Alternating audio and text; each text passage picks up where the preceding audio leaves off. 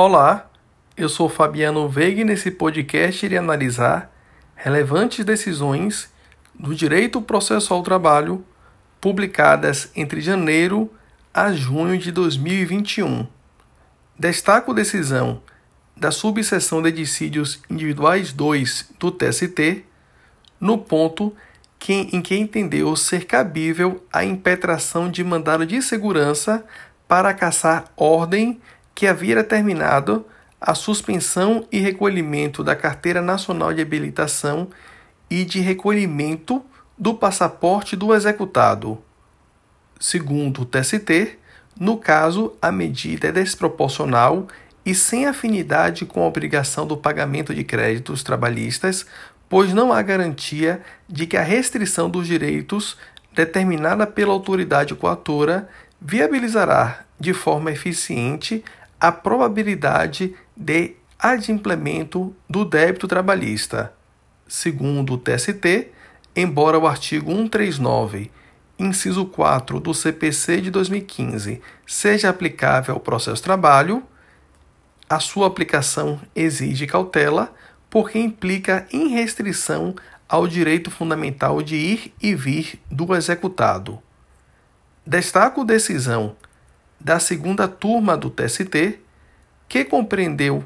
que a nova redação atribuída ao artigo 840, parágrafo 1 da CLT, não permite concluir que, a partir de então, exige-se da parte autora a apresentação de memória de cálculos, ou seja, a liquidação pormenorizada de cada um dos pedidos indicados na, na petição inicial, segundo o TST, para fins de preenchimento do requisito constante do parágrafo 1 do mencionado artigo 840 da CLT, basta que a parte indique, por estimativa, o valor de cada um dos pedidos.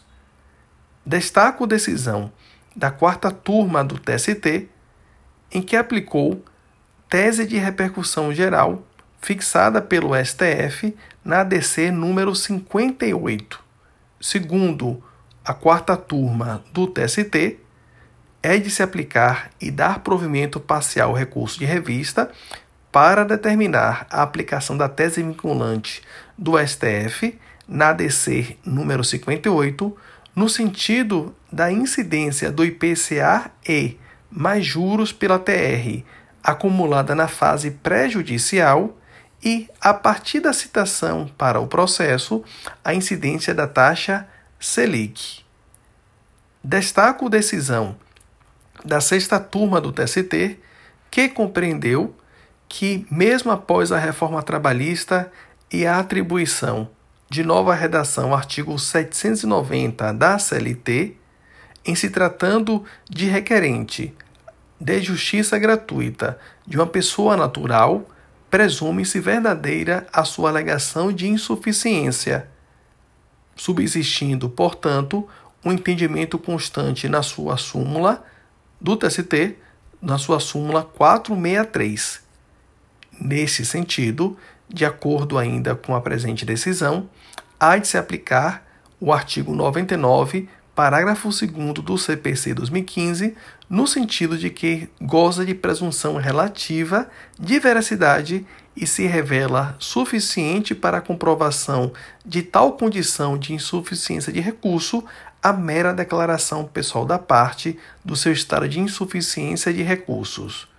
Destaco decisão da sétima turma do TST, que, em que pese o disposto no artigo 11, parágrafo 3 da CLT, no sentido de que a interrupção da prescrição somente ocorrerá pelo ajuizamento de reclamação trabalhista, mesmo que em juízo incompetente, ainda que venha a ser extinta sem resolução do mérito, produzindo efeitos apenas em relação aos pedidos idênticos, o termo reclamação trabalhista constante do mencionado parágrafo 3 do artigo 11 da CLT abrange toda e qualquer ação tendente a postular o cumprimento ou preservação de direitos envolvendo empregado e empregador. Por outro lado, destaco decisão da sétima turma do TST que compreendeu não haver qualquer incompatibilidade entre o artigo 844, parágrafo 2 da CLT, no ponto que prevê o pagamento de custas processuais pelo trabalhador, ainda que beneficiário da justiça gratuita, caso ele não compareça à audiência inicial, com a consequente extinção do processo sem resolução do mérito em razão do arquivamento da reclamação trabalhista. Por fim, destaco decisão da subseção de dissídios individuais 1 do TST, que, aplicando o entendimento fixado pelo Supremo Tribunal Federal,